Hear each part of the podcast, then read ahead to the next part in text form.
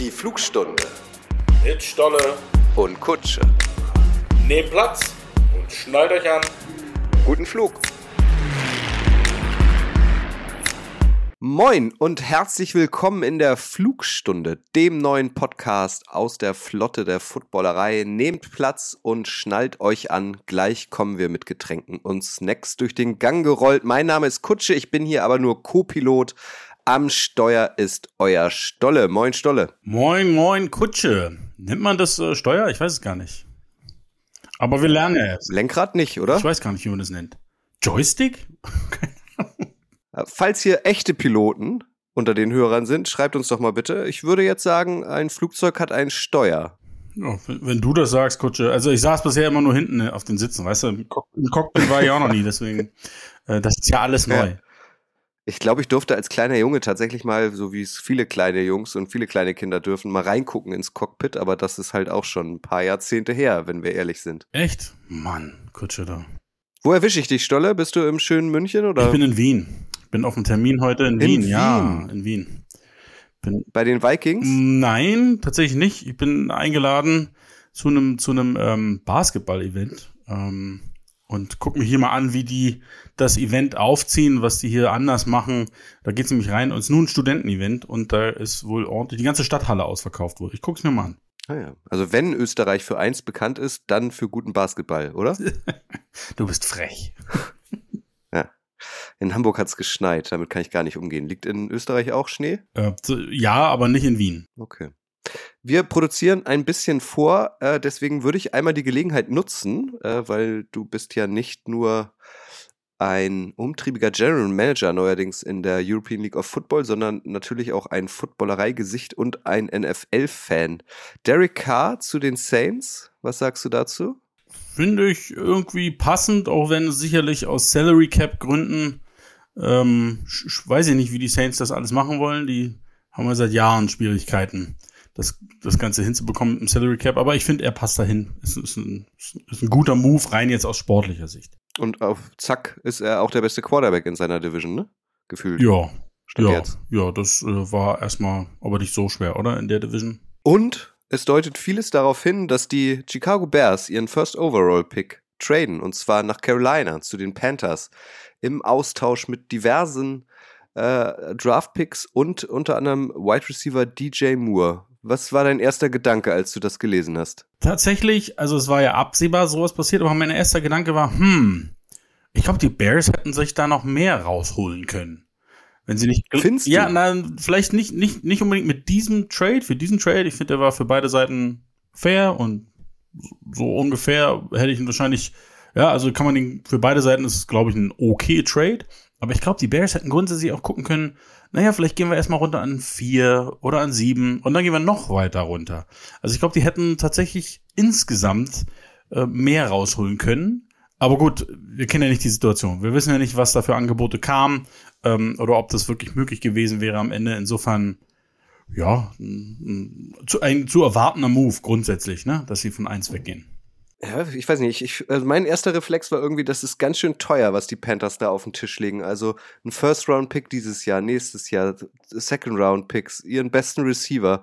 Also die ziehen ja richtig die Hose ich nicht. runter. Und wenn der Quarterback, den sie jetzt picken an eins, nicht sitzt, dann haben die Panthers ja ein noch größeres Problem als ohnehin schon. Ja, aber ich finde, ich finde es gar nicht. Also ich finde, der First Round, also eigentlich haben sie ja nur einen First Round Pick dafür abgegeben, wenn nicht zwei. Die haben ja den aus diesem Jahr getauscht und dafür dann noch einen weiteren First Round Pick, zwei Second Round Picks und einen Receiver, der für Chicago definitiv ein, ein Upgrade ist, aber jetzt für mich jetzt auch kein Elite Elite Receiver ist. Ähm, Carolina hat jetzt ein Receiver-Problem, ja, definitiv. Vielleicht draften sie an eins ja auch einen Receiver und überraschen alle. Ähm, du, aber sie haben, sie sind jetzt in der, in der, sie haben jetzt die Deutungshoheit des NFL-Drafts. Weißt du, sie sitzen jetzt in der tollen Position, können sich alle vier Top-Talente angucken und dann könnten sie ja immer noch entscheiden, ob sie vielleicht ein, zwei, drei Spots wieder runtertraden, weil sie äh, doch nicht so überzeugt sind von P- Person A, B oder C. Also äh, sie haben es jetzt in der Hand. Ja, es ist auf jeden Fall spannend. Der NFL Draft 2023 wird mehr denn je wild. An dieser Stelle einmal ein Programmhinweis. Am 24. April, das ist ein Montag, gibt es wieder eure geliebte Live-Drafterei, in der wir simulieren, was ein paar Tage später dieses Jahr in Kansas City passieren wird. Und äh, Stolle ist natürlich ja, du gehörst ja eh zum Inventar, aber du bist äh, auch wieder dabei und memst ähm, da hast du ja jetzt Erfahrung, äh, den General Manager für, für unterschiedliche Teams. 24. April, 19 Uhr, ein Montag, könnt ihr euch rot im Kalender anstreichen. Jetzt schon. Flugstunde. Worum geht's denn hier eigentlich? Es geht darum, dass ihr was lernen sollt. Stolle ist ja seit Ende letzten Jahres der General Manager des neuen Footballteams Munich Ravens aus der European League of Football. Seine Aufgabe ist es also, dieses Team auf die Beine zu stellen, zu entwickeln und zu etablieren. How to build a football franchise. Deswegen auch der Untertitel. Wie das geht, was damit alles zusammenhängt, das erzählt euch Stolle ganz transparent in diesem Podcast. In Folge 1, den ihr, falls ihr ihn noch nicht gehört habt, beim Podcast-Dealer eures Vertrauens findet seit zwei Wochen, haben wir generell einmal besprochen, was sind denn eigentlich so die Aufgaben eines General Managers im Footballbereich? Wie sieht das Jobprofil aus? Und da haben wir es euch schon angekündigt. In Folge 2, also in der heutigen Folge, soll es um die Spieler gehen. Wie findet ein neues Team die richtigen Spieler und Trainer. Wie stellt man sich eigentlich eine Mannschaft beziehungsweise den Coaching-Staff zusammen? Wo kommen die her? Was müssen die können? Wie wird gescoutet? Fragen über Fragen, die du jetzt, Stolle, der Reihe nach beantwortest. Wichtig zu wissen, zum Start, das machst du nicht allein. Ne? Das macht vor allem euer sportlicher Leiter Sean Shelton. Der nennt sich Director Sport Operations. So sieht's aus. Also wir haben das, ähm, ähm, das führt natürlich dann sofort diese Folge ad absurdum. Ja, wir bräuchten jetzt eigentlich einen Flugzeugentführer namens Shelton hier für die heutige Folge. Nein, also wir haben uns von Anfang an hingesetzt äh, bei den ersten Gesprächen, die ich hatte, wie ich mir eine Franchise vorstellen würde, die Position vorstellen würde, habe ich ganz klar gesagt, ähm, den den wirklich sportlichen Bereich, das Rekrutieren der Spieler, ähm, das ganze Tape-Watching, Coaches, Spieler ein, einstellen, Spieler holen, da sehe ich mich nicht. Natürlich könnte ich das auch machen. Äh, ich bin mir aber ziemlich sicher, dass ich es nicht so gut machen würde, nicht mal ansatzweise so gut wie Sean es macht, der natürlich direkt aus diesem Bereich kommt. Und so haben wir uns das aufgeteilt. Ich, ich ähm, bin quasi für das Operative zuständig, Sean für das Sportliche, was aber natürlich immer schlussendlich auch über meinen Schreibtisch läuft.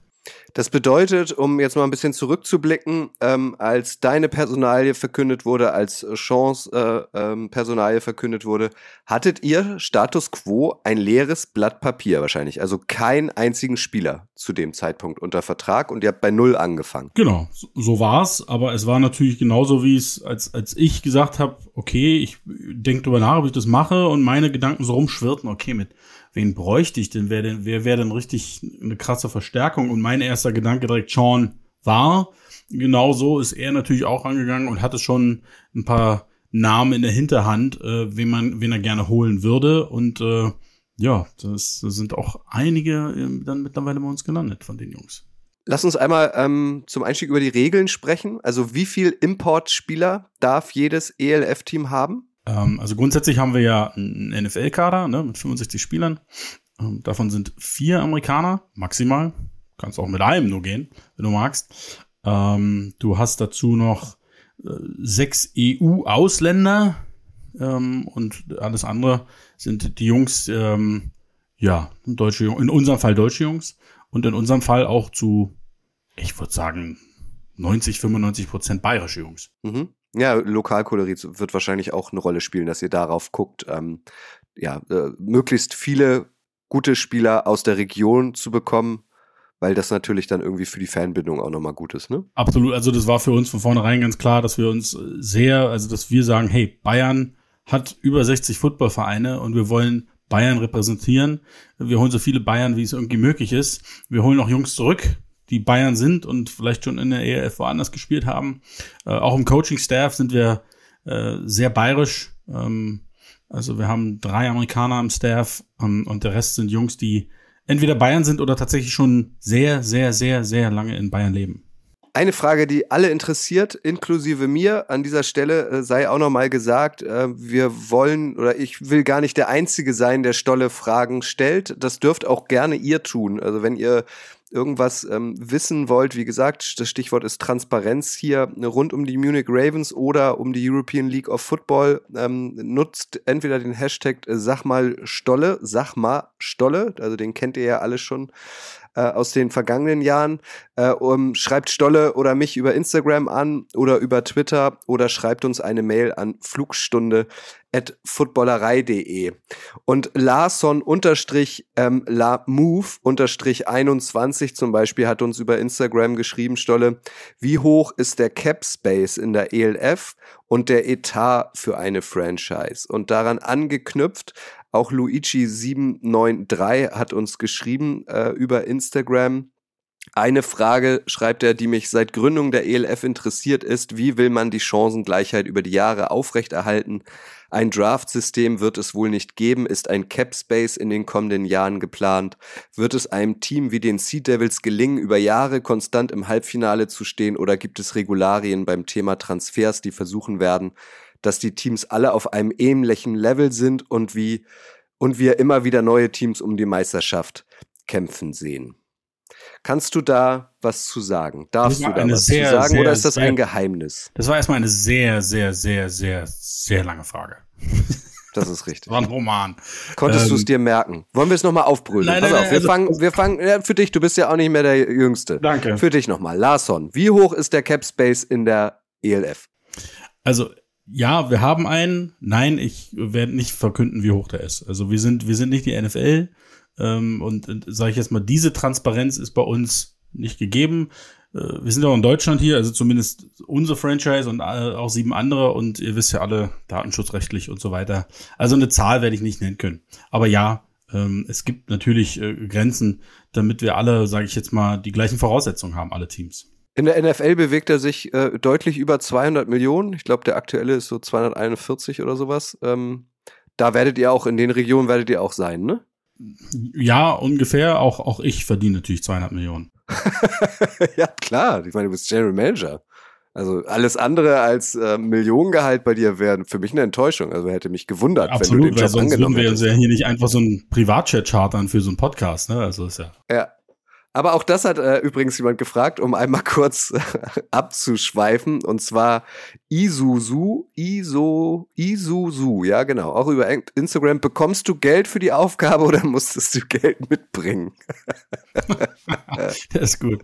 Der ist gut. Ja, es ist, äh, es ist ein regulärer Job, der auch bezahlt wird. Ja. Ach, das finde ich schön, Stolle. Das ist ja auch gut. So, zurück zu Larson, äh, unterstrich Lamove, unterstrich 21, der noch eine Frage gestellt hat. Ähm, wie hoch ist der Etat für eine Franchise? Das, ich kann ja nicht sagen, was der Etat bei anderen ist. Ne? Also das, das ist natürlich bei jedem unterschiedlich, wie viel er ausgeben kann, äh, will. Ähm, aber da reden wir schon, da gehen wir halt auch schon ins Siebenstellige, ne? Ist keine Frage. Aber das ist bei jedem Team sicherlich anders. Und das ist auch, also eins kann ich mal ganz klar sagen, ja, eins ist heftig. Ist wirklich heftig, ja. Also, da, egal wie gut man sich da glaubt, vorbereitet zu haben, da kommen immer wieder von links und rechts Ausgaben, mit denen man nicht gerechnet hat. Ähm, und es ist einfach, es ist ja egal, ob wir über den Star Quarterback reden oder über den vierten Kicker des Teams, übertrieben gesagt, du musst ja für alle Spieler die gleichen Voraussetzungen schaffen im Team. Ja, also die Ausrüstung ist für alle genauso neu und genauso teuer. Ähm, dazu hast du natürlich immer noch ein bisschen Zusatzware, Ersatzware, weil irgendwas geht mal kaputt oder dem einen passt es nicht. Oder wenn mal ein neuer Spieler kommt, der braucht dann auch wieder eine ganz andere Größe und so weiter und so fort. Also das ist Wahnsinn. Die Ausgaben sind echt Football. Puh, also ich glaube, Hallenheimer wäre günstiger gewesen. Ja, und vor allem in den Etat, in den, in den Etat eines Teams spielen ja auch noch andere Faktoren rein, oder? Also Stichwort Front Office. Also da müsst ihr ja auch erstmal dafür sorgen, dass alle arbeiten können, alle einen Rechner haben, dass ihr euer Internet bezahlen könnt. Also das sind, also kann ich gut nachvollziehen, im Jahr eins dann wahrscheinlich höhere Kosten als in Jahr drei. Genau, weil du ja, wie gesagt, du fängst mit einem weißen Blatt Papier an und alles muss erstmal irgendwie angeschafft werden. Ja. Also, genau. Und wie, wie wir ja schon festgestellt haben, so ein Privatflieger für unseren Podcast der fällt dann natürlich auch noch rein. Gut, Luigi, ähm, um nochmal zu Luigi zu kommen, äh, der fragt ähm, nach Chancengleichheit. Also ich lese es dir nochmal, ich, ich lese dir nochmal die knackigsten Fragen vor Eine Frage, die mich seit Gründung der ELF interessiert, ist, wie will man die Chancengleichheit über die Jahre aufrechterhalten?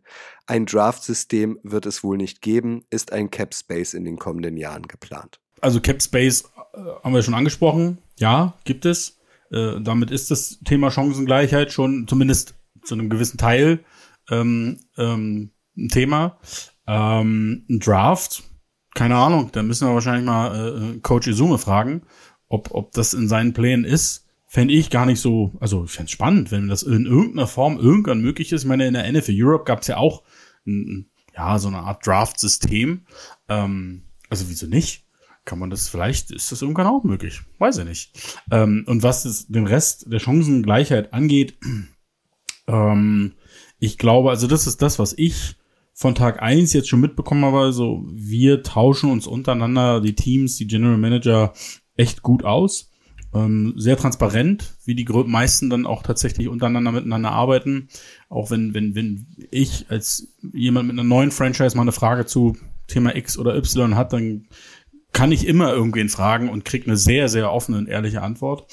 Ähm, also wir, wir haben natürlich alle unterschiedliche Voraussetzungen und an, unterschiedliche Challenges. Ja? Also ähm, sei es Kosten, sei es die, sage ich jetzt mal, Voraussetzungen, was überhaupt das Footballtalent in der Umgebung angeht und und und.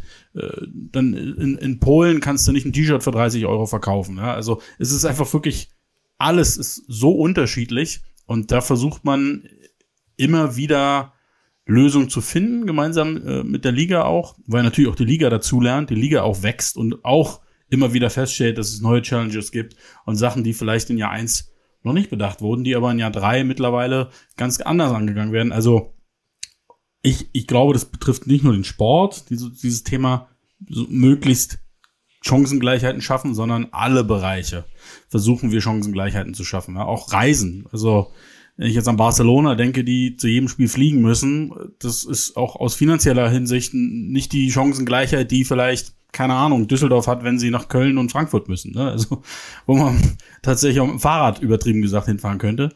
Ähm, also, das ist in allen Themen das Thema Chancengleichheit. Und, und was den sportlichen Part angeht, ähm, ja, schauen wir einfach mal. Ich, ich bin noch gespannt, wie wir abschneiden. Wir haben natürlich große Ziele. Wir sind sehr überzeugt von unserem Kader glauben, dass wir gleich vorne mitmischen werden. Ähm, aber jeder hat auch hier wieder, ne, Barcelona hat sich extrem verändert. Äh, alle Welt redet über Paris. Äh, was machen die Italiener? Wie sehen die aus? Also bei jedem Team gibt's gibt's tausend Fragen und ich glaube, dass ich das, das ist auch das Spannende in der Liga. Ja, Hamburg war jetzt zwei Jahre in Folge im Finale, aber insgesamt Vergleich Jahr eins, Jahr zwei hat sich schon viel verändert innerhalb der Liga, auch sportlich gesehen. Und das wird sich wahrscheinlich jetzt in Jahr drei wieder verändern. Also es wird wieder spannend, spannend sein, neue Conferences, ganz andere Teams, die vorne mitspielen. Also ich glaube, das, äh, das ist auch was, was die Liga ausmacht, was sicherlich, wir sind ja immer noch im Wachstum. Ja, also das ist, darf man auch nicht vergessen, die Liga ist ja noch nicht final da, wo sie gerne sein möchte. Lass uns noch mal ein paar Monate zurückblicken. So blumig gesprochen, ähm, Stolle und äh, Sean Shelton treffen sich irgendwo zum Kaffee, haben das besprochene weiße Blatt Papier. So, wir sind verabredet, wir müssen jetzt einen Kader zusammenstellen. Also, wo fängt man denn da an? Also priorisiert ihr nach Importspielern, also nach den Leistungsträgern, den äh, vermeintlichen, priorisiert ihr nach Position.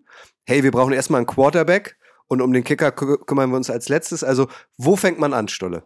Boah, das ist schwer zu sagen, ähm, weil das ein sehr fließender Prozess ist. Ja, ähm, das ist wirklich schwer zu sagen. Also, was man, glaube ich, sagen muss von vornherein, ähm, dass, dass dass da noch eine dritte Person eine große Rolle mitspielt bei uns, Head Coach John Shoup, der ja quasi mit Sean mehr oder weniger gleichzeitig ähm, angefangen hat. Die beiden sind auch jetzt schon so ein bisschen wie so ein altes Ehepaar. Ja? Der eine kann den Satz des anderen beenden. Die ticken sehr, sehr gleich ähm, in dem, was für sie wichtig ist beim, im Kader und auch am Ende im Spiel. Ähm, und ich glaube, was von Anfang an sehr, sehr wichtig war, war diese bayerische Basis, nennen wir es mal so, zu schaffen. Ähm, also wirklich zu schauen, okay, was sind die Coaches, die wir hier aus der Region haben wollen und welche Spieler wollen wir haben aus der Region. Also dieses wirklich Bayern beobachten, hier ein Netzwerk aufbauen, hier Kontakte knüpfen und weil schlussendlich, muss man ganz ehrlich sagen, ich glaube, jeder unserer Spieler hat auch ein Angebot bekommen von einem anderen Team aus der ELF. Also das ist nicht so, dass die alle nur irgendwo in Bayern saßen und darauf gewartet haben, dass sich endlich mal jemand meldet. Ähm, insofern war uns das natürlich wichtig, dass wir da von vornherein sagen, hey, da müssen wir was aufbauen und da müssen wir schnell sein, ähm, weil das ja auch was ist, wofür wir stehen wollen, eben für diesen bayerischen Football. Was die Amerikaner angeht, zum Beispiel, das ist so ein, das ist wirklich ein Prozess, das klingt so ein bisschen gemein, aber wenn man mal ganz ehrlich ist, sind diese Spieler, es klingt hart, aber die sind dann schon eher austauschbar. Es klingt ziemlich hart, ist auch nicht, nicht persönlich gemeint, aber gute amerikanische Talente gibt's verdammt viele. Ja, und wenn dir einer wegbricht, weil er woanders unterschreibt oder weil er sich entscheidet, doch nicht mehr weiter zu spielen oder weil er sich entscheidet, er will es in der XFL oder in Kanada oder wo auch immer probieren, dann hast du eine lange Liste von weiteren Spielern, die du ansprichst oder ansprechen kannst. Ähm, das ist dann einfach so.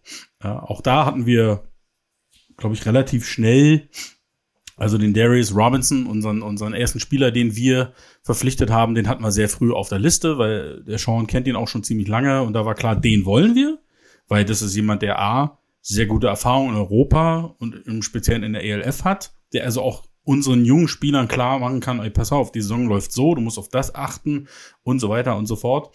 Und, und, und B ist es einfach so, ist wahnsinnig wichtig, dass, dass du so einen, einen Leistungsträger hast und auch einen Führungsspieler von Anfang an, zu dem andere aufschauen können. Aber alles andere hat sich dann tatsächlich auch teilweise so ergeben. Und, und manche, ich sehe, du meldest dich schon, aber ich bin gerade im Flow. Aber Flo? Was zum Beispiel die. Flo, äh, bist du? Bist du's? Flo? Flo? Flo ist auch hier. Ja. Äh, aber was zum Beispiel auch die EU-Spots an, angeht, da haben wir ja immer noch ein, noch äh, ein paar offene Spots und die haben wir uns auch mit Absicht offen gehalten, weil es eben viele tolle Talente in Europa gibt, die aber eben auch schauen, ob vielleicht in Nordamerika was geht und dann ist genau jetzt so ein bisschen die Zeit, ähm, wo noch was gehen könnte und deswegen schauen wir so ein bisschen wer, wer von denen, mit denen wir da im Austausch sind, ähm, bleibt dann wirklich am Ende in Europa und kommt am Ende zu uns. Ja, ich wollte nur zwei Sachen noch sagen. Also zum einen ähm, Sean Shelton und äh, John Shoup, über den würde ich später auch gerne noch reden wollen, euren Head Coach. Das sind ja auch beides keine Neulinge im American Football. Die sind gut vernetzt in den USA, die sind gut vernetzt in Europa. Die haben wahrscheinlich ein riesengroßes Telefonbuch äh, und können dann Ex-Kollegen Ex-Spieler einfach auch mal anrufen und fragen, hey, könntest du dir vorstellen, in die European League of Football ähm, nach München zu wechseln, oder? Ja, klar. Also, also der Schub hat natürlich ein wahnsinniges Netzwerk, sowohl ähm, wenn es jetzt um Trainerkollegen geht, als auch wenn es um Spieler geht. Ähm, und hatte da auch ein, eine Menge spannender Namen auf der Liste ähm, bei verschiedenen Positionen. Und äh, ähm, Sean, wie du schon sagst, hat ja beide Seiten quasi kennengelernt. Ne? Erst war der Importspieler, der genau weiß, äh, was für andere Amerikaner, was für andere Imports wichtig ist, wenn sie hier nach Europa kommen. Und mittlerweile ist er so lange in Europa, ist ja auch mit einer Österreicherin verheiratet, dass er eben eigentlich kein Import mehr ist, sondern eher ein Einheimischer, der auch da genau weiß, worauf es den Jungs ankommt. Ähm, und das ist ja das Spannende, als ich mit Sean letztes Jahr, wenn ich ihn so erlebt habe, nachspielen vor allen Dingen, wie viele Spieler von gegnerischen Teams immer zu ihm gekommen sind und äh, einfach mit ihm reden wollten. Ne? Die haben sich vorher noch, weißt du, vorher hat er noch schön von denen Sack kassiert und nach dem Spiel kommen sie und sagen, ey, du bist seit zehn Jahren hier in Europa das Nonplusultra. Ich wollte einfach mal kurz Hallo sagen, wollte einfach sagen, dass du äh, ein geiler Spieler bist, ein geiler Typ. Also der hat irgendwie, der ist so, der Sean, beides sind junge Typen oder Männer, die kommen in den Raum und nehmen den Raum sofort so für sich ein. Ähm, ganz einfach, die haben so eine Aura. Ähm, und das ist enorm wichtig, weil beide eben auch ein riesen Netzwerk haben und das uns definitiv ähm, beim Recruiting, egal ob Spieler oder Coaches, sehr geholfen hat. Ich habe Fragen über Fragen, Stolle, damit ich sie nicht vergesse. Ähm, noch einmal rückblickend, weil du sagtest äh, und dich quasi dafür entschuldigst, ähm, dass Importspieler, also vor allem Amerikaner, austauschbar sind. Ähm, aber das ist ja wirklich so, das finde ich immer wieder so krass. Also wenn man mal ähm, auf, auf Footballspieler in den USA guckt, die ja spätestens an der Highschool anfangen, ähm, Football zu spielen, wenn sie talentiert sind, gehen sie ans College. Wenn die nicht in die NFL kommen, dann haben sie ja eigentlich können sie jetzt neuerdings in die in die neue ähm, oder neu äh, wieder aufgelebte äh, XFL wechseln, sie können in die USFL wechseln, sie können nach Europa wechseln. Ähm, aber es gibt ja gar nicht so wie bei uns so, so Hobby-Teams, weißt du? Also, dass du dann halt irgendwie, weiß ich nicht, mit den, mit den Hamburg Hungarians gegen die VfL 93er spielst, so ungefähr. Das gibt es da ja gar nicht. Also, du kannst ja als Amerikaner gar nicht, gar kein, gar nicht aus Hobby quasi Football spielen, neben deinem normalen Beruf. Nee, also sage ich jetzt mal diese Vereinsebene, also es gibt schon auch so Beer League, wie man so schön wahrscheinlich sagt da drüben.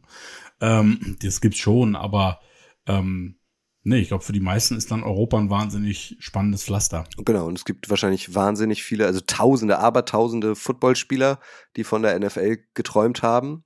Das wird nichts und dann müssen sie halt gucken, was sie dann machen und davon. Ja, also ich krieg jetzt immer noch, obwohl unsere Spots alle besetzt sind, kriege ich jetzt, ich würde sagen, jede Woche via Instagram oder direkt E-Mail bestimmt immer noch 25 Anfragen von Amerikanern pro Woche. Genau, und das wäre meine nächste Frage gewesen. Ihr müsst sie wahrscheinlich alle gar nicht proaktiv ansprechen, sondern es flattern auch Bewerbungen rein von Spielern, ne? Ja, also es flattern wahnsinnig viele Bewerbungen rein, aber natürlich gehst du proaktiv auch auf Leute zu. Mhm. Ähm, also wie gesagt, das Netzwerk ist ja da und äh, Schub und Sean, die haben ja auch eine ganz klare Vorstellung von dem, was sie da haben wollen, sowohl sportlich als auch äh, charaktertechnisch. Ähm, und deswegen gehen sie jetzt nicht nur danach, hey, wer schreibt denn heute auf Instagram, sondern, sondern da wird schon ein eigenes Netzwerk angezapft. Stand jetzt, im März 2023 ist euer Kader komplett. Fast. Also wir haben noch ein paar Spots offen. Ich würde mal sagen, wir sind jetzt so bei, ja, wahrscheinlich 92, 93 Prozent der Kadergröße. Wie gesagt, wir haben uns äh, gerade auf der EU-Position äh, noch ein bisschen was offen gelassen. Aber da kommt in den nächsten Tagen und Wochen noch einiges. Und ähm, geht ihr erstmal über diese erlaubte äh, Kadermannstärke rüber, um dann noch zu cutten? Oder äh, wird das eine Punktlandung quasi? Das ist nicht der Plan. Also unser Plan ist eigentlich mit 65 Spielern, das ist unser Team. An die Jungs glauben wir. Und wenn ihr jetzt als Beispiel, ähm, der, der vierte Linebacker ist noch offen. Wie scoutet ihr und ähm, wie ist dann der Bewerbungsprozess? Okay, du bist es, du bist damit auch, das hast du ja gerade gesagt, im finalen Kader schon dabei. Also grundsätzlich haben wir ja ähm, ein riesiges Tryout veranstaltet gehabt im November im Olympiastadion in München. Da hatten wir 450 Bewerbungen. Ähm, davon haben wir dann so, ja, Pi mal Daumen 175 Spieler eingeladen. Und von allen 450 haben sich die Coaches auch das Tape angeguckt. Ähm, insofern wussten sie bei den 175, die eingeladen wurden, schon, was sie an den Jungs haben ähm, und wollten halt bestimmte Sachen bei jedem sehen. Ja, bei dem einen waren sie vielleicht vom Tape nicht überzeugt, haben aber wahnsinnig viel Gutes über den gehört von Coach X und Spieler Y und wollten einfach quasi nochmal live sehen. Ja, bei anderen wollten sie nur Sachen bestätigt haben oder vielleicht war das Tape einfach nicht so doll ähm, und trotzdem hatten sie das Gefühl, der könnte was sein. Also ganz unterschiedliche Gründe. Ähm, und aus diesem Pool ist auch ein Großteil unseres, unseres Kaders hervorgegangen, aus diesen 175, ja. Und wenn dann einer nicht will, der Vertrag kommt nicht zustande, der unterschreibt woanders, was auch immer, dann gibt's eben in diesem Pool immer noch Spieler, mit denen wir dann sprechen. Aber natürlich gibt's auch Spieler, die, sag ich jetzt mal, nicht dabei waren. Ähm, die wir vielleicht noch gar nicht auf der Uhr hatten, ja, oder die ähm, uns nicht auf der Uhr hatten. Gibt's genauso rum, ja. Also das Tryout war ja auch eine Chance für die Spieler, äh, zu sehen, hey, was machen die da eigentlich in München? Und von diesen 450 Spielern, die im Olympiastadion damals dabei waren, da sind ja wahrscheinlich auch Spieler dabei gewesen, die in der Vergangenheit zumal schon mal bei den Cowboys zum Beispiel gespielt haben oder bei den, bei den Dukes in Ingolstadt oder bei den Razorbacks mhm. oder so. Das bedeutet, auch die sind proaktiv zum Tryout gekommen und ihr habt euch jetzt nicht nur den Kader der Cowboys angeguckt und habt die proaktiv angesprochen. Nein, also das ging genauso rum. Also natürlich hatten wir vorher vor dem Trial auch schon Listen, ja, lange Listen mit, mit, mit Namen und Spielern und auch schon Kontakte mit einigen aufgenommen und auch nicht jeder, ähm, der sage ich jetzt mal äh, zum Tryout eingeladen wurde, also oder andersrum, es waren noch Jungs beim Tryout, teilweise auch nur zivil da und gar nicht noch auf dem Feld, wo uns schon klar war, mit dir wollen wir arbeiten. Wir brauchen dich noch nicht mehr sehen. Die gibt's natürlich auch, keine Frage. Ähm, und das war, glaube ich, auch ein Punkt, den wir recht früh schon festgelegt haben. Okay, das sind so, sage ich jetzt mal, die 10, 15 Spieler, die wir gerne hätten, die so ein bisschen die, die Basis äh, unseres deutschen Kaders darstellen sollen. Ja. Ähm, ich glaube, was ganz wichtig in der Liga ist, ähm, ist einen, einen tiefen Kader zu haben. Ich glaube, damit kommst du am weit. Du wirst immer Verletzungen haben, ist einfach so. Ähm, und ich glaube, dass, wenn man sich mal die Teams anguckt, die Amerikaner, die Positionen oft recht ähnlich sind. Also jeder hat seinen Quarterback, jeder hat einen Wide Receiver, jeder hat einen Defensive Back, der den Wide Receiver verteidigt. Ähm, und dann hast du noch einen vierten Amerikaner, der äh, Offense oder Defense in irgendeine Position bekleidet. Ähm, die, die, die, die nehmen sich so ein bisschen was gegenseitig, ja. Und, und, und ich glaube, die Tiefe des Kaders ist am Ende entscheidend. Äh, die Vikings sind dafür ein perfektes Beispiel letztes Jahr. Die hatten einen super breiten Kader. Ähm, die hatten nicht diesen einen Spieler, über den die Offense oder die Defense lief, sondern einfach die Tiefe des Kaders. Und die konnten auch den einen oder anderen Ausfall ähm, dann besser kompensieren als andere Teams. Und das ist wahnsinnig wichtig, dass du, dass du dich breit aufstellst in dieser Liga. Das ist auch äh, auf lange Sicht, glaube ich, entscheidend, um erfolgreich zu sein. Es gibt auch immer Ausnahmen, ja, also äh, gibt sicherlich auch Teams, wo eben ähm, ja, ein, zwei Spieler den Unterschied machen. Ähm, aber ich glaube, je größer die Liga wird, desto wichtiger ist es, dass du eine, eine sehr breite Basis hast. Und das war für uns von Anfang an sehr, sehr wichtig. Ich habe vor ähm, ein paar Wochen ein NFL-Boulevard gemacht mit Günter Zapf. Da ging es um den Restart der XFL und habe dann am Ende dieser Folge angekündigt, dass es jetzt die Flugstunde neuerdings geben wird, ähm, Stolle. Ähm, Günther ist ja sehr verwurzelt mit den Munich Cowboys ähm, und er sagte dann ganz ehrlich, dass das für die Cowboys natürlich hart ist. Jetzt gibt's ein neues ELF-Team in München und das, das hört man ja dann auch immer wieder, dass sich alteingesessene Footballvereine, Teams beschweren, vor allem aus der GFL. Unsere Spieler werden abgeworben und so weiter. Jetzt gab's aber vor kurzem eine gemeinsame Presseerklärung der GFL und der ELF. Es gibt ja ein neues AfVD-Präsidium. Ähm, kannst du das bestätigen, dass da endlich, formuliere ich es mal, so der Trend besteht, mehr gemeinsame Sache zu machen, als die Gegeneinanderfehde noch weiter auszuweiten? Also ich weiß, dass es da schon den einen oder anderen Termin gab, sage ich jetzt mal auf ganz höchster, auf höchster Ebene, sagen wir es mal so. Was genau da besprochen wurde, weiß ich aber nicht. Ähm, da müsstest du andere Leute hier einladen. Oder müsstest wieder landen und dann mit dem Auto dahin fahren, weißt du? Ich kann hier keinen einladen. Ich bin hier nur Co-Pilot. Wenn müsstest du das machen? ähm, aber für uns ist es von Anfang an klar gewesen, dass wir natürlich äh, ist natürlich immer diese Frage, hey, uns gehen Spieler flöten. Ähm, das tut uns weh. Ähm, das ist völlig klar. Ähm, und für uns war aber von Anfang an wichtig, dass wir einen Austausch hinbekommen mit den Teams. Ähm, auf verschiedenen Ebenen, sage ich jetzt mal, also nicht nur auf der sportlichen Ebene. Ähm, auch mit dem, mit dem bayerischen Verband saßen wir relativ früh schon zusammen, um ihn mal so ein bisschen zu erläutern, wo wir ganz gerne hinwollen würden. Ich muss ganz ehrlich sagen, der Fokus in Jahr eins liegt natürlich darauf, dass wir einen Kader zusammenstellen und einen, einen, einen schlagkräftigen Kader.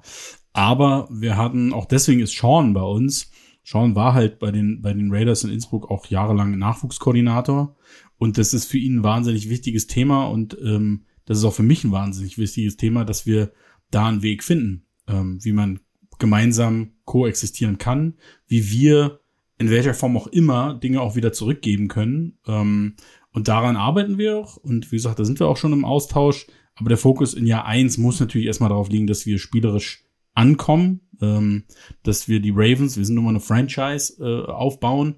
Und dann, wenn der Herbst kommt, äh, bin ich mir sicher, werden wir auch die eine oder andere spannende Aktion auf die Beine stellen, zusammen mit wem auch immer. Ja, wenn ihr sportlich oder in jedem Spiel nur auf die Mütze bekommt, dann ist es natürlich schwer, immer wieder Hallo? neue. Ja, aber es ist, ist ja so. Deswegen, also natürlich ist die Mannschaft in Jahr eins irgendwie das Wichtigste.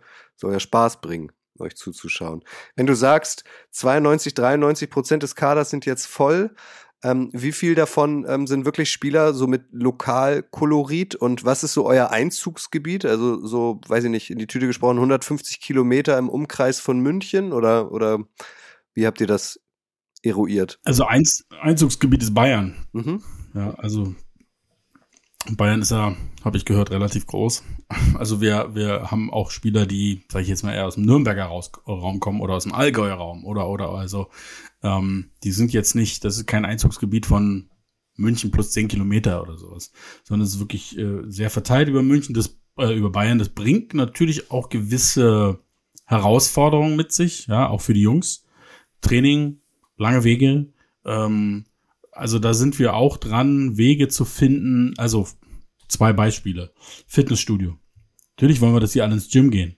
Ähm, aber wir haben natürlich einen Gympartner in München, aber wir haben da einen sehr starken Gympartner, der eben auch den Jungs außerhalb die Möglichkeit gibt, in, in, in seinen Partnerstudios ähm, dahin zu gehen. Ja, da musst du also nicht von Nürnberg nach München jedes Mal fahren, um ins Gym zu gehen. Das gleiche bauen wir gerade auch, auch im Bereich ähm, Physio zum Beispiel. Ja, also wenn ein Spieler zur Physiotherapie muss, ähm, ist auch nicht ideal, wenn er dann jedes Mal noch anderthalb, zweieinhalb Stunden nach München fahren müsste.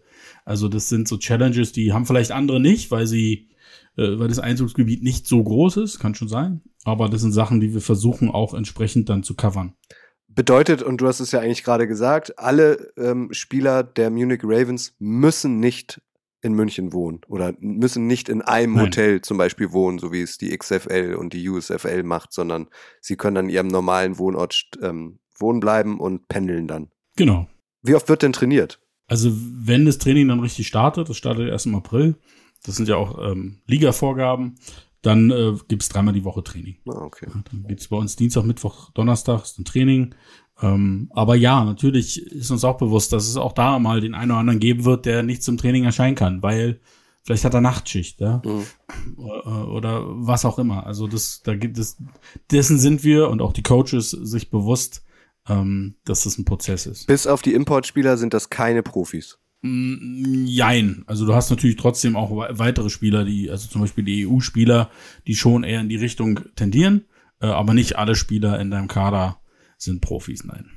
Äh, stellvertretend für einige von euch, die diese Frage gestellt haben, äh, leite ich sie jetzt weiter. Interessiert natürlich auch viele, mich auch, Stolle. Was verdienen die Spieler denn in der ELF? Ja, ja, wenn ich schon nicht über das Cap Space geredet habe, dann rede ich bestimmt leider auch nicht über Gehälter.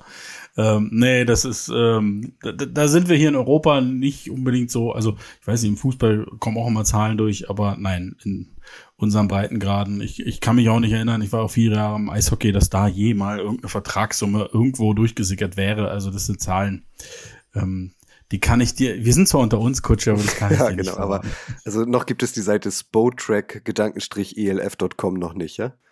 Die gibt's noch nicht, nein. Aber man kann festhalten, das ist ja irgendwie logisch, ähm, es verdienen nicht alle das Gleiche, sondern das ist dann wahrscheinlich auch nochmal mhm. nach Position und nach äh, Veterans, also nach äh, Spielerfahrung und so weiter wahrscheinlich auch nochmal gestaffelt, oder? Ja.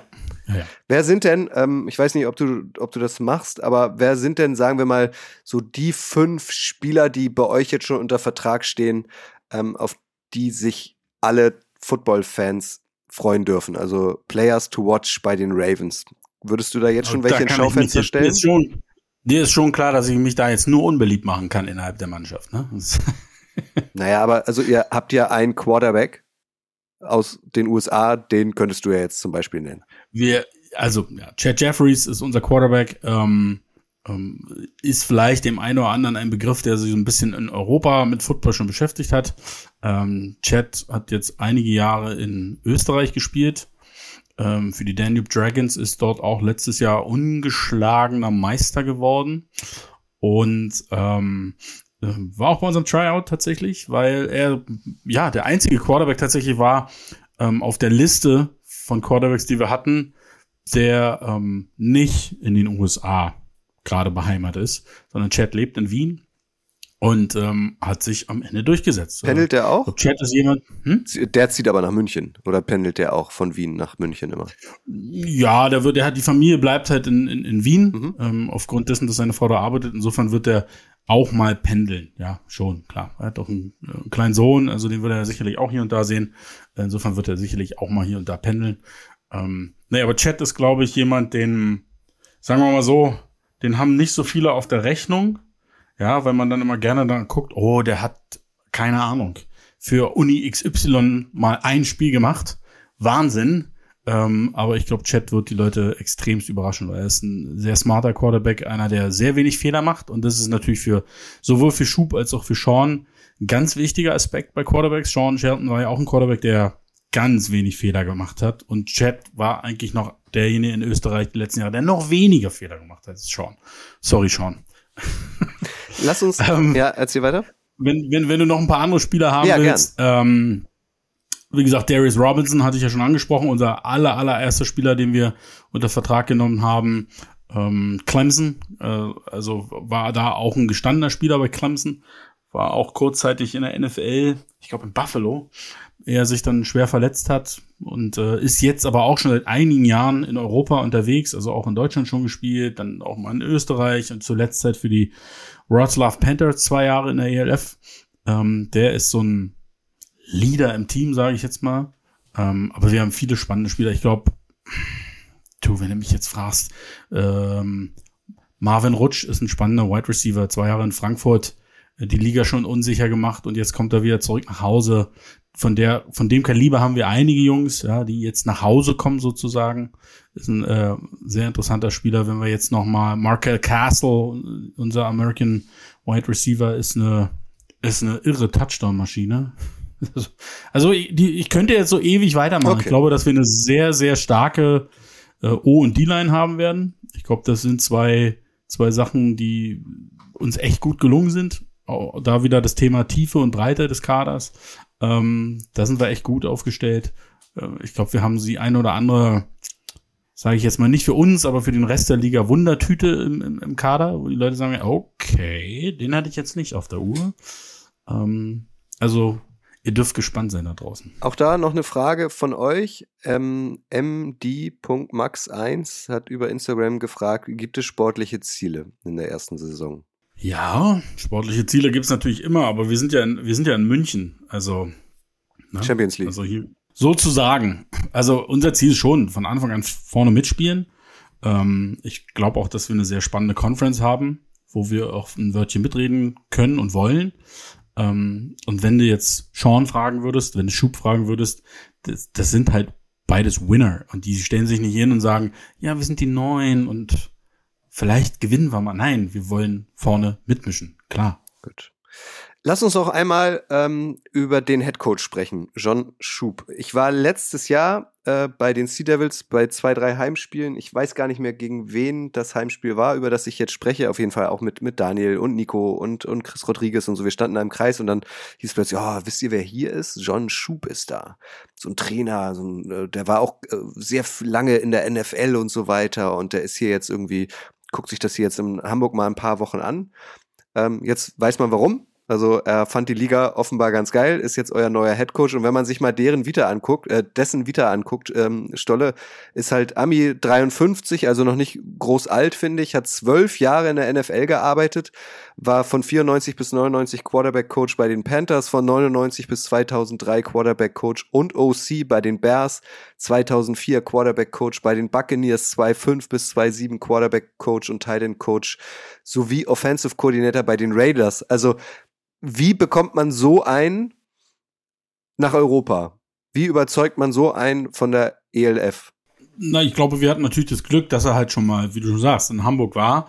Ähm, Schub ist ja wirklich ein extrem erfahrener Coach, auf, sowohl auf dem höchsten College-Level als auch in der NFL. Ähm, hatte dann auch aus gesundheitlichen Gründen eine längere Pause einlegen müssen.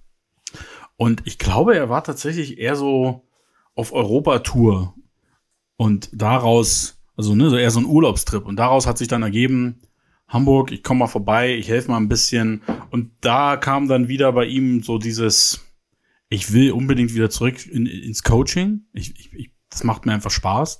Und ähm, als wir dann ähm, tatsächlich ging es relativ früh, das war ungefähr zeitgleich, als, als mit mir die ersten Gespräche stattfanden, haben unsere Owner direkt auch schon Kontakt aufgenommen gehabt mit, mit, mit Schub.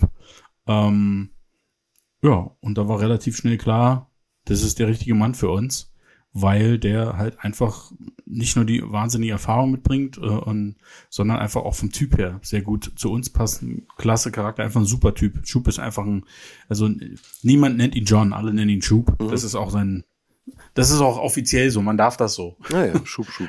Und ähm, Nein, also, ähm, und das war auch, als ich dann im Halbfinale in Hamburg zu Besuch war, da haben mich bestimmt 20, 30 Leute der Sea Devils so am Rande angesprochen, meinten, hab gehört, ihr redet mit Schub. Geiler Typ, super Typ. Also der, ja. na, und der ist eben, was ihn, glaube ich, auch auszeichnet und was eben auch in Hamburg so super ankam, der ist halt nicht dahin gekommen und hat das runtergerattert, was du gerade runtergerattert hast, die lange Liste, wen er alles gecoacht hat und wo er alles war, sondern einfach nur so, hey, ich bin Schub, wie kann ich Ihnen helfen? Mhm. Also ähm, super netter, down-to-earth-Typ, ähm, steht immer morgens um fünf auf auf seiner Farm in North Carolina und kümmert sich da um, ich weiß gar nicht, was der da alles auf seiner Farm hat. Hühner, Schweine, Pferde, ich weiß es nicht. Und ähm, aber echt ein absolut feiner, feiner Kerl. Ist der jetzt schon hier? Oder kommt der erst der zum kommt, Trainingsstart im April? Der, der, er war zum, zum Tryout hier, mhm. also er war im November eine Woche hier, ähm, rund um das NFL-Game sozusagen. Ähm, weil ihm das auch wichtig war, beim Tryout dabei zu sein, die Jungs, die anderen Coaches, die Spieler auch mal persönlich dann kennenzulernen. Ähm, und äh, der Austausch mit ihm ist sehr, sehr intensiv und regelmäßig. Äh, er und Sean natürlich, ja, täglich, mehrfach wahrscheinlich sogar. Und äh, kommt jetzt Ende März, kommt er dann schon hier runter. Okay. Ich habe, äh, du bist ja auch sehr, sehr, sehr, sehr College-Football-affin. Das habe ich auch über ihn gelesen. Ich glaube, das war in seinem Wikipedia-Eintrag, dass er aufgrund ähm, seines Einsatzes für Spielerrechte im College-Football, also wie zum Beispiel dem Recht auf Namen, Bild und Darstellung, wir wissen, das ist jetzt alles erlaubt. Die dürfen jetzt auch Geld verdienen, die College-Spieler, aber nicht mehr im College-Football verpflichtet wird. So quasi, das liest sich so, als sei er jetzt, weil er sich für die Spieler stark gemacht hat, so eine Persona non grata im College Football. Ist das so? Weißt du da mehr drüber? Naja, da weiß ich, also ich weiß, dass es, dass, dass er sich da relativ früh schon für eingesetzt hat. Ich glaube, da war er bei Purdue. Ähm, aber was da passiert ist oder warum, das war deshalb, das weiß ich nicht. Und wie gesagt, er hatte ja leider auch gesundheitliche Probleme, die ihn definitiv auch ähm, ja für, für einige Zeit aus dem Coaching-Zirkus rausgenommen hatten. Jetzt einmal abschließend. Also, ähm, Sean Shelton zusammen mit John Schub, die kümmern sich logischerweise federführend um die Verpflichtung von Spielern. John Schub wahrscheinlich auch ein bisschen mit äh, im Zusammenarbeit mit Sean Shelton. Wie du das sagst, ich muss sagen, wenn du Jean Schub sagst. Geil, oder? Das ist ein bisschen, bisschen sein, ne? französisch ne? auch. Jean Schub. Ich nenne ihn jetzt nur noch Schub. Jean Schub und Jean Shelton. Schub, Schub Karre. Vielleicht heiratet er noch mal. Regina Karre und dann ist es nämlich John Schub Karre. So. Ähm, der wird sich um okay. die, die Zusammenstellung seines Coaching-Staffs kümmern. Wann kommst du denn wieder ins Rennen? Also wir reden ja davon, how to build a, a football franchise, Stolle. Ähm, du wirst wahrscheinlich immer im, nicht im, im, im Schub sein, sondern im Loop. Ähm, du bist dann wahrscheinlich derjenige, der aber auch die Verträge unterschreiben muss. Tatsächlich unter, macht die Verträge am Ende ähm, der Sean, weil also, so, also geht ja im Endeffekt nur um eine Unterschrift, jetzt mal blöd gesagt. Mhm. Ähm, aber ja, irgendwann landet das dann alles in einem großen, großen Ordner, muss alles organisiert werden und geordnet werden, weil es ist ja nicht nur ein Vertrag, es sind ja sehr, sehr viele, ähm, sage ich jetzt mal, Anhänge und Sideletter auch der Liga, die dann auch unterschrieben werden müssen, und auch Informationen für, für uns, beziehungsweise die Liga, ähm, die wir brauchen. Also bei jedem Spieler ist man schon in irgendeiner Form involviert und wenn man nur hinterherrennen muss, äh, weil irgendwas noch fehlt, ähm, passiert natürlich auch. Ähm, nein, aber grundsätzlich habe ich da ähm, sind wir relativ schnell zu dem Punkt gekommen, wo klar sei, ey, pff, ne, ihr führt die Gespräche, ihr guckt euch das Tape an, ihr macht die ganzen Interviews mit den Jungs, dann geht das ja hin und her.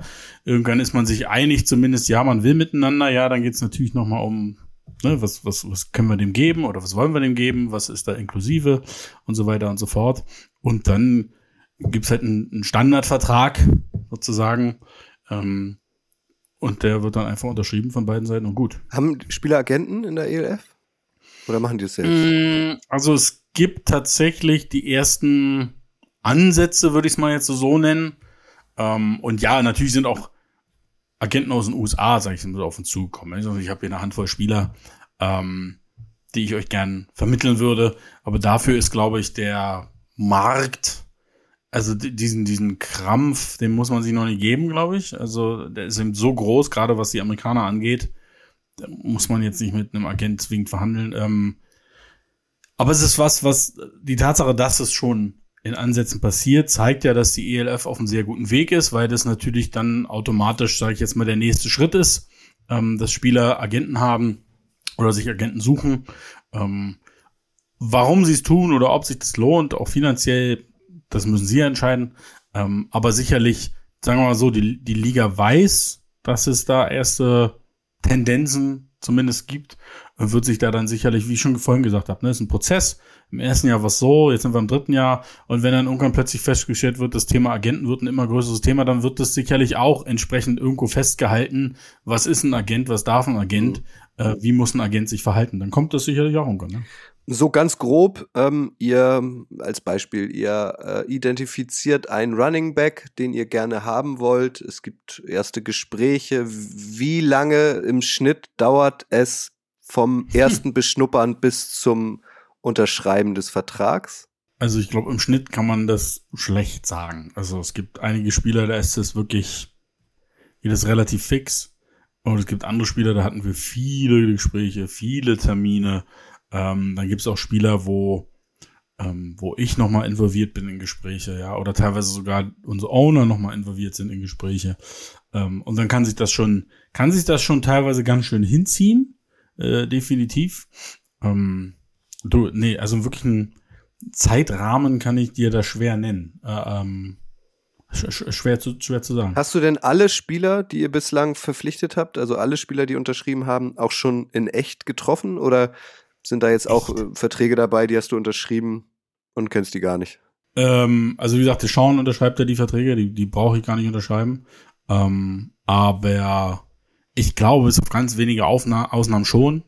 Ähm, und wenn es nur über WhatsApp, sage ich jetzt mal, ist, weil ich eigentlich schon schaue, dass man mal zumindest mal irgendwo Hallo sagt, im Austausch ist.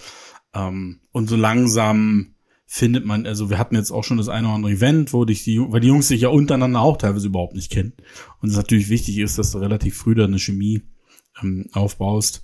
Ähm, aber ich könnte mir schon vorstellen, dass es noch ein, zwei Jungs gibt, die ich gerade jetzt, die kurzfristig hinzugekommen sind, die ich noch nicht gesehen, nicht kennengelernt habe persönlich. Das wird sich dann aber in Kürze ändern. Dieser Podcast heißt ja Flugstunde. Der das hat ganz viele Ebenen. Das haben wir in, oder vielmehr Stolle hat das in Folge 1 schon mal erklärt, aber er soll halt auch ungefähr immer so eine Stunde laufen. Deswegen würde ich das Thema, wie werden eigentlich Spieler und Trainer akquiriert, Stolle, weißt du, wie der, wie der, wie der Amerikaner sagt, akquiriert, akquiriert, ähm, abschließen, wenn ich irgendwas nicht gefragt habe, was euch aber jetzt immer noch Fragezeichen auf die Stirn setzt oder Stolle was angedeutet habt, wo ihr mehr drüber wissen wollt, wie gesagt, nutzt die Gelegenheit, ähm, schreibt Stolle oder mich ähm, über unsere Kanäle äh, auf Social Media an oder formuliert eine E-Mail und schickt sie an flugstunde@footballerei.de. Da sind nämlich weitere gute Fragen reingekommen, Stolle, die ich auf jeden Fall noch weiterleiten möchte. Die erste ist Kai Pirinha 940. Was ist momentan die größte slash schwierigste Baustelle, an der du als GM arbeitest? Oh, hast du noch eine Stunde? das, das ist in der Form nicht, nee, also so die eine Sache zu nennen. Es gibt ist, viele Baustellen. Es gibt wahnsinnig viele Baustellen. Baustellen klingt auch immer so negativ. Ähm, das, das macht ja alles sehr viel Spaß, aber es gibt natürlich sag ich mal, hier und da hat man seine Bauchschmerzen oder Themen, die einfach vielleicht einfach viel länger dauern, als man es erhofft hatte oder gedacht hatte. Andere Sachen gehen dafür ganz plötzlich, ganz schnell. Ähm, sagen wir einfach so, es ist momentan einfach irre viel, was zu tun ist. Ähm, MD.max1, der hatte vorhin schon eine Frage, aber der hat noch eine super Frage, finde ich. Hast du ein GM-Vorbild? äh, äh, keine Ahnung. Tatsächlich. Ähm, Nimmst jetzt nicht Mark Murphy nicht. von den Packers? Äh, ich glaube nicht, dass ich ein GM-Vorbild habe. Das, also ich, ich sag mal so, ich habe ähm, hatte viele spannende Arbeitgeber und habe da super tolle Sachen gelernt von super tollen Menschen, die, die ich kennenlernen durfte. Und da kann man sich von jedem irgendwie immer mal eine Scheibe oder auch eine größere Scheibe abschneiden. Ähm, so würde ich es wahrscheinlich sagen. Das ist einfach über die Jahre ich wahnsinnig viel mitgenommen habe von anderen Menschen und den Unternehmen, für die ich, unter, für die ich arbeiten durfte. Aber jetzt so diese, diese eine Person als GM-Vorbild, ich glaube, das, das, nein. Finde ich schon enttäuschend, dass du jetzt nicht Bill Belichick oder so. Ich hätte natürlich auch sagen können, Kutsche. Ich bin kein GM, ich bin Commissioner. Oh, scheiße, stimmt. Ja. Da hättest du ja mal Bill Belichick oder so sagen können. Der macht ja alles. Ist auch so ein knochiger Typ. Und der hat ja auch Knieprobleme, so wie du. Siehst du? Hat er auch Rücken? Bestimmt. Ja, dann. Dann ist es also Bill Belichick. Zwei Fragen würde ich noch äh, gleich dir äh, weiterleiten, Stolle. Ähm, aber ich kann an dieser Stelle schon mal anspoilern, was Folge 3 der Flugstunde sein wird, weil diese Fragen gehen in diese Richtung. In der nächsten Folge, also am Mittwoch in zwei Wochen, das ist dann der 29.3., äh, da erscheint die nächste Folge Flugstunde. Da ähm, erzählt euch Stolle ähm, mit mir als Co-Piloten ähm, was darüber, wie man einem neuen Team eigentlich eine Identität verpasst. Ähm, Finde ich auch sehr spannend. Also ähm, wir haben es in Folge 1 ja schon mal so angedeutet. Ähm, München wird jetzt nicht auf die Ravens gewartet haben. Also wie etabliert man ähm, ein neues äh, Sportteam in der Großstadt München? Äh, wie gewinnt man Fans? Wie bindet man Fans? Ähm, wie sieht Merchandising aus? Also was sind die Farben eines Teams und so weiter? Und da gab es nämlich Schwarz. Da gab es nämlich eine Frage äh, von OpJ23. Wieso Ravens und wieso Teamfarbe schwarz und nicht bayerisch blau-weiß? Die willst du jetzt schon noch beantworten. Die möchte ich jetzt noch so die- äh, als Cliffhanger, keinen weißt du? Cliffhanger oder so? Cliffhanger. Okay. Ja. Ähm, also wieso was? Wieso Ravens und wieso Teamfarbe schwarz und nicht ba- bayerisch? Ja, warum spielt ihr nicht in Lederhosen, ist eigentlich die Frage. Das ist ja noch gar nicht, das könnte ja noch passieren. Also wir haben ja noch nicht gespielt. Das ist ja noch gar nicht raus. Ähm, also tatsächlich, ähm, damit hatte ich, ich hatte nichts damit zu tun. Ähm, dass ähm, unsere beiden Owner haben das Thema relativ früh schon mit auf die Agenda genommen, was den Namen angeht, was die Farben angeht. Ähm, da war ich nur minimal involviert, sagen wir es mal so. Also dann gab es noch mal den ersten Termin schon mal, wo ich, wo ich vor Ort war. Da stand das aber alles schon so 99 Prozent fest. Also ähm, natürlich wurden auch andere Optionen geprüft. Klar, logisch, aber da gab es verschiedene Gründe, warum es entweder nicht ging oder man sich im, Endeffekt dagegen entschieden hat. Ich finde, dass Ravens ein wahnsinnig spannender Name. Ich finde auch, dass wir ein sehr spannendes Logo haben, sehr ungewöhnliches Logo für, für Sport, ähm, aber vielleicht eben genau deswegen, also die Leute reden drüber und das ist immer gut. Wenn die Leute über, über Dinge reden, dann ist das ist immer, immer von Vorteil. Kennst ja, Kutsche.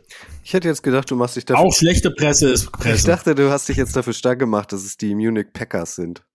Nein, habe ich tatsächlich. Und hättest du denn auch Ähm, unterschrieben, was wenn es jetzt die äh, Munich Lions Die oder Bears? die Munich Vikings oder die äh, Munich ähm, Munich Bears gewesen wären? Vikings. Oder wäre das nicht gegangen? Ähm, das das ist natürlich, also da hätte ich natürlich sofort Nein sagen müssen, ist doch völlig klar. Also, also Na, und was die Farben angeht, auch da, wie gesagt, ähm, gab es auch, äh, je nachdem, was, was für Namen so gehandelt wurden, auch unterschiedliche Farbansätze. Aber Jan Rabe ist nun mal schwarz und ich glaube, dass es äh, eine sehr klassische Farbe ist. Das ist ähm, unser Motto ist ja so ein bisschen Munich in Dark Mode. Ähm, ich glaube, das wollen wir auch so ein bisschen rüberbringen. Also das ist edel, ja? schwarz und auch die, die wenigen Farbakzente, die wir haben. Der Farbverlauf ist ja auch nicht unbedingt typisch. Ähm, aber ich glaube, München ist sonst immer so ein bisschen einfach nur so schick, ne? Und ich glaube, seid ein bisschen so ein verruchter. bisschen, äh, so ein bisschen dunkler sein und, und trotzdem edel, das äh, ist mal ein bisschen was anderes. Aber da können wir ja nächstes Mal noch mehr Ja, da reden wir gehen. nächstes Mal drüber. Letzte Frage für diesen Podcast, äh, die kommt von Fabian Ringelmann per Mail. Ähm, ihr werdet ja äh, in Unterhaching spielen, ähm, eure Heimspiele austragen und er schreibt in einem Instagram-Kommentar der Munich Ravens, ähm, wurde das, als das Stadion, habe ich gelesen, als das Stadion angekündigt wurde, dass vermerkt wurde, dass die Ravens vermutlich auf der Ostseite sein werden. Was man aus anderen Stadien und der NFL kennt, ist ja häufig, dass das Auswärtsteam in der Sonne schmort, etc. und möglichst viele Nachteile hat. Warum wollen die Ravens mit ihren schwarzen Trikots im Sommer in der Sonne stehen? Also das ist offenbar, Ja, er ist auch Dauerkartenbesitzer übrigens, Stolle. 200 habt ihr jetzt erreicht, gut. ne? ist der aktuelle Stand. Genau. Ja. Also Ja. er schreibt auch, dass er äh, Dauerkartenbesitzer ist und das ist offenbar jemand, der sich sehr gut auskennt im Unterhaching-Stadion. Wie- Was kannst du dazu sagen? Das ist natürlich ein Thema, über das wir lange gesprochen haben. Wo, wie stellen wir uns da auf? Aber schlussendlich ähm, sind es verschiedene Faktoren, die eine Rolle spielen. Also zum Beispiel das Fernsehen. In welche Richtung äh, überträgt das Fernsehen? Äh, natürlich möchtest du, dass deine Mannschaft dann im Fernsehen zu sehen ist und nicht immer der Gegner. Zudem ist da auch ein LED-Board auf der Seite, was dann auch wieder für die Sponsoren natürlich eine entsprechende Wertigkeit hat. Also es gibt verschiedene Faktoren, die da eine Rolle gespielt haben. Ähm, wir werden mit Sicherheit Wege finden, dass die Jungs nicht völlig um Gottes Willen äh, in Schwarz dahin siechen. Ähm, nein, aber gibt es verschiedene Gründe, warum es einfach in dem Stadion das beste Setup ist. Und die Münchner Sommersonne ist ja berühmt berüchtigt. Werden wir sehen, wie viel, Som wie viel Sommer da, da kommt. Ja. Gut, Herr Stolz, dann war's das an dieser Stelle mit meinem Fragenkatalog. In zwei Wochen. Sehr schön. In zwei Wochen bitte ich Sie wieder zum Diktat. Gut, da heben wir wieder ab. Möchtest du äh, dir noch was aus der Bordbar nehmen? Einen kleinen Tomatensaft vielleicht? Na, jetzt kurz vor der Landung nehmen wir mal lieber was, was mit Alkohol. Ja, sehr gut, alles klar. Also, an euch nochmal, beteiligt euch, ihr sollt gerne Podcast, äh, ihr sollt gerne Podcast, ihr sollt gerne Teil dieses Podcasts sein, wenn ihr Fragen habt, ähm, ich leite sie für euch an General Manager Sebastian Stolz, habe die Ehre, weiter und jetzt macht euch bitte startklar für die Landung. Tschüss, Dolle. Tschüss, Kutsche.